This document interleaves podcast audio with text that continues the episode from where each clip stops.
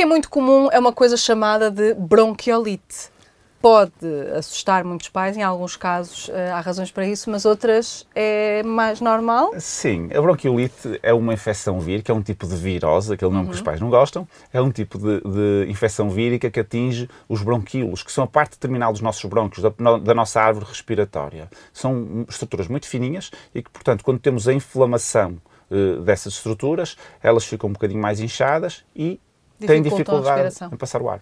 E ao ter dificuldade em passar o ar, as crianças vão se manifestar eh, da forma típica das bronquiolites, que é aquela chiadeira, a tosse, alguma dificuldade, é? exatamente, alguma dificuldade a respirar, às vezes com interferência também na alimentação, porque o esforço respiratório com os atinge bebés pequenos também vai dificultar uh, a alimentação. Portanto, estas são as manifestações típicas da bronquiolite, que, volto a dizer, é uma infecção vírica destas pequenas estruturas do nosso, do nosso aparelho respiratório.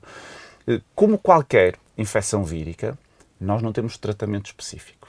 Não é para tratar com antibióticos Sim. nem com mais nada. Porque as pessoas querem, sendo vírico, os antibióticos não fazem nada. Os antibióticos matam bactérias, não atuam em vírus. Portanto, dar um antibiótico e não dar nada numa infecção vírica é exatamente o mesmo. Portanto, vamos dar, não vamos não dar nada claro. para não aumentar as resistências. Portanto, o tratamento é de suporte.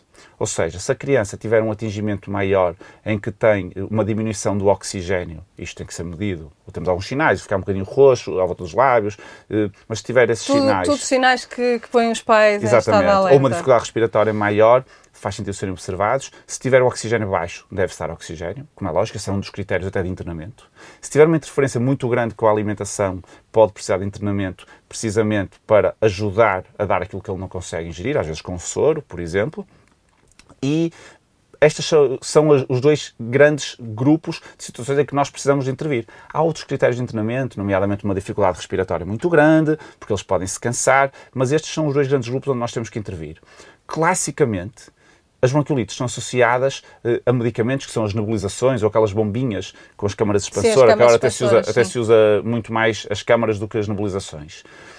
Na verdade, estes medicamentos não estão recomendados por rotina, apesar de se fazerem quase sempre.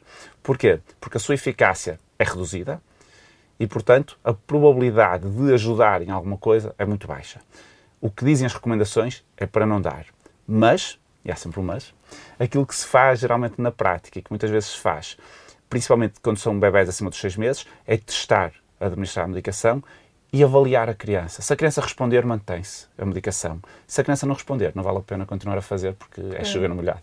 Portanto, não está recomendado, embora às vezes não estranhem se se testar, principalmente se forem crianças acima dos 6 meses, que são as que têm um bocadinho mais de probabilidade de responder. Mas tem tendência, em alguns casos, a asmas e assim, pronto, mas tem tendência a diminuir com o Sim, tempo. a bronquiolite, depois da primeira bronquiolite, principalmente com um vírus específico, o que acontece é que os brônquios ficam hiperreativos. E estar hiperreativos com qualquer infecção vírica, eles podem reagir da mesma forma que a bronquiolite. E quando são assim repetidas, já respondem melhor à medicação, geralmente.